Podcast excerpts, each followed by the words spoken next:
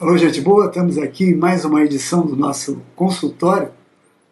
É, hoje abordando aqui uma pergunta que chega, isso é feito, é, sempre muito feito, e agora chega para nós aqui. Samba e pagode é a mesma coisa? É, de certa forma, é sim. E primeiro a gente começa, todo mundo sabe o que é o samba, é, de onde vem, etc e tal. A pagode já é uma uma, uma, inquietação mais um pouco mais recente, né? Mas aí a gente é, percebe que tanto samba quanto pagode são usados há muitos anos nas, na literatura que a gente conhece com um duplo sentido. Primeiro, o sentido de um, de um tipo de música e outro sentido de um tipo de festa. Então aí é que entra a grande, a grande, a grande sacada, a grande dúvida e a grande resolução da dúvida né, com relação à palavra pagode. A gente vai observar, é, com um determinado conhecimento de história, que quando os primeiros portugueses chegaram na Índia, é, na, no Vasco da Gama, né, no século XVI, é, 15 para 16, é, perceberam que os pagodes, quer dizer, os templos é, religiosos da Índia, pagode da religião hindu, hinduísta, eram sempre muito cheios, muito cheios de gente, muito movimento, era um espaço de socialização dele. Então criou-se uma expressão que eu, eu mesmo na minha, eh, na minha casa, na, na infância, ouvia dos meus irmãos mais velhos, pô, isso aqui está cheio de pagode, cheio de pagode, cheio, muito cheio, cheio como se fosse um pagode. Então pagode entrou para a língua portuguesa Primeiro, na acepção de, de, de, de movimentação de gente, etc. e tal, né, por conta dos, dos pagodes hindus. E na, na, na, na, música, não só no ambiente do samba, como até no ambiente da, da, do interior, da música caipira, etc. e tal, existe essa, essa, essa expressão pagode como uma. Primeiro no sentido de festa e depois no sentido de música que é executada naquele, na, na festa.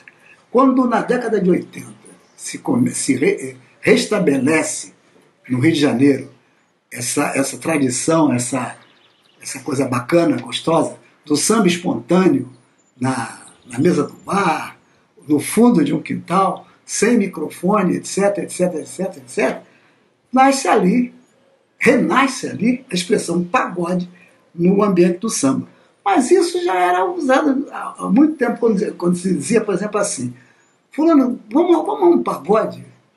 Vamos a um pagode que lá a gente vai, vai ouvir uns pagodinhos muito interessantes. Então, eu acho que a, a, a, a dupla, o duplo sentido, no bom, no bom sentido, é, está, permanece aí, né?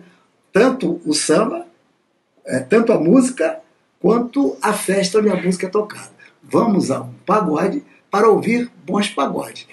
Mas o samba também, também muito referido assim, tempos atrás.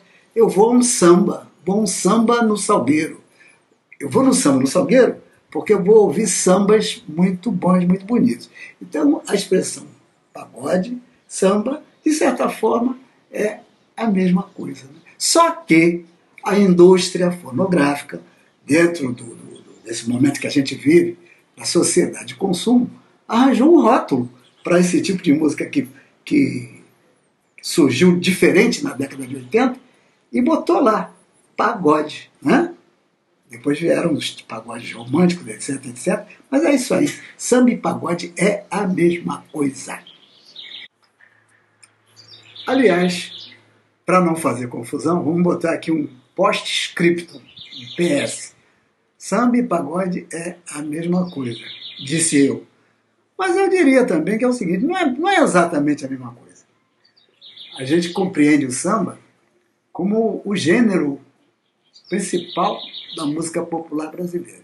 É um gênero de onde emanam, de onde saem vários outros sub, vários subgêneros e estilos.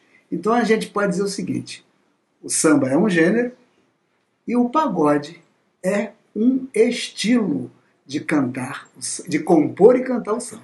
Samba é um gênero, pagode é um estilo. Eu acho que aí não fica, não fica dúvida nenhuma. Tchau, um abraço.